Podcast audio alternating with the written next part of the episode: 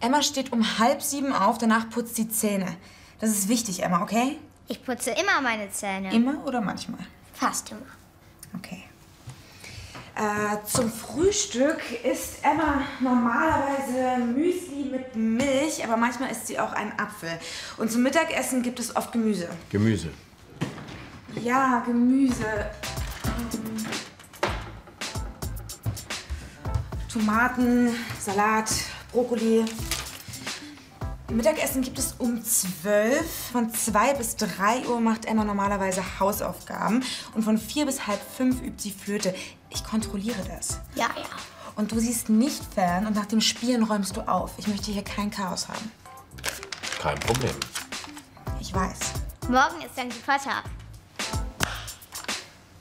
Danke, Nico. Ich bin morgen gegen 6 zum Abendessen wieder zu Hause.